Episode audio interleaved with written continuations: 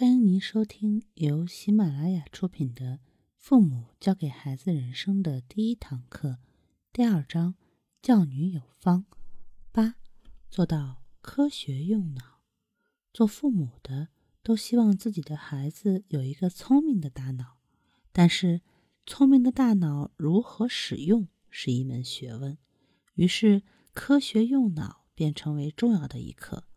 做父母的应当学会指导孩子科学用脑。有关研究表明，孩子如果连续用脑三十分钟，血糖浓度会在一百二十毫克以上。这时大脑反应快，记忆力强。如果连续用脑九十分钟，血糖降至八十毫克左右，大脑功能正常。如果连续用脑一百二十分钟，血糖会降至六十毫克左右，这时孩子会出现反应迟钝、思维能力较差的现象。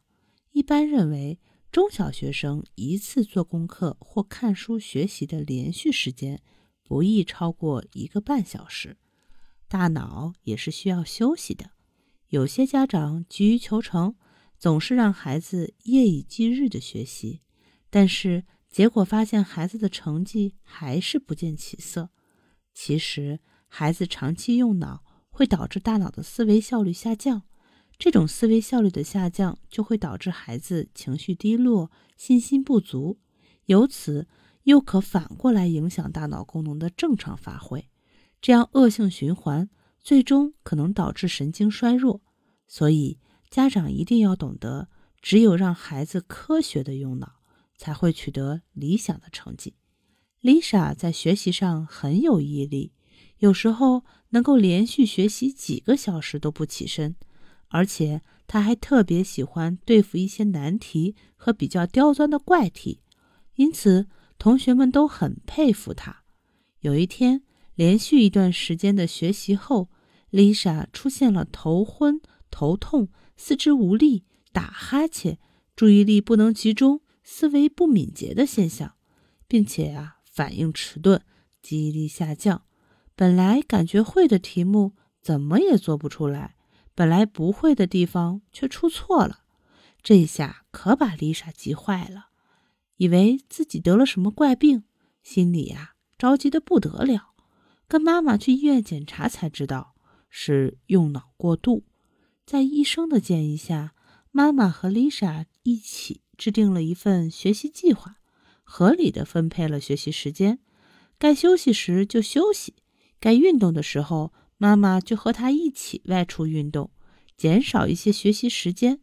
慢慢的，Lisa 的一些不良症状开始减轻了，而且头脑也越来越清晰。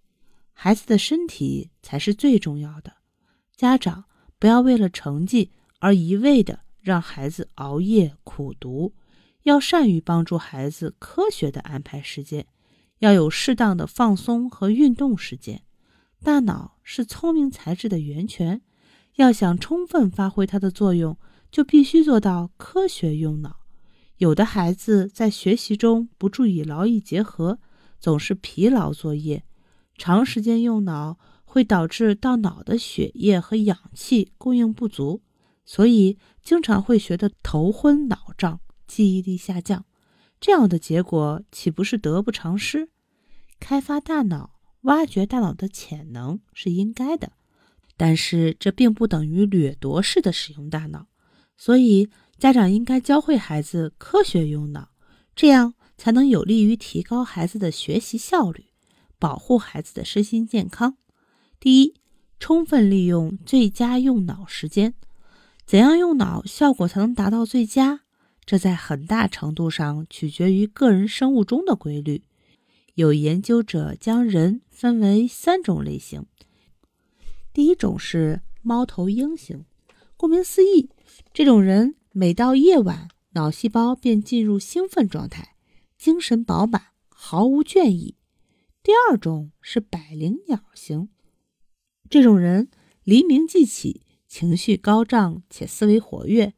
第三种是混合型，这类人全天用脑效率差不多，但相对而言，上午八到十点和下午三到五点效率较高。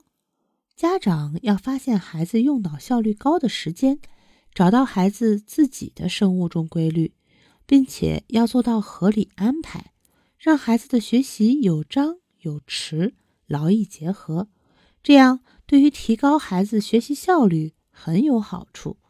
第二，睡眠要充足，睡眠是大脑的主要休息方式，因此家长应该安排好孩子的睡眠时间。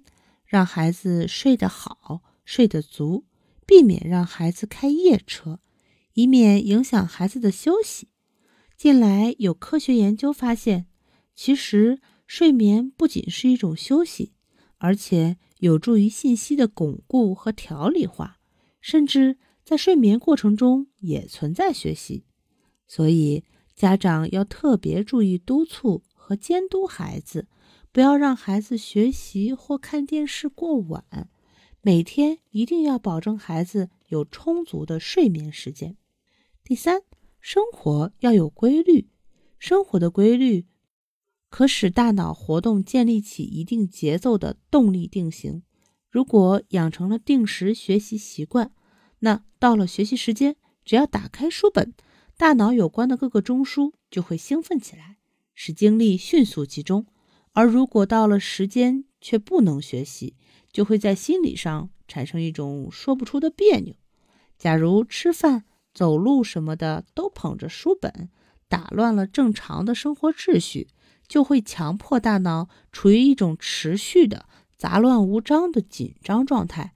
要不了多久，就会出现大脑疲劳过度现象，头痛、失眠、食欲减退、注意力分散等等。严重的还会导致神经衰弱，当然，休息过多也会使注意力分散，产生疲劳感。因此，要注意做到劳逸结合。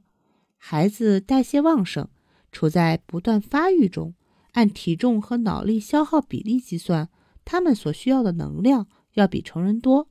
因此，家长还要注意孩子的营养状况，以此提高孩子的脑功能。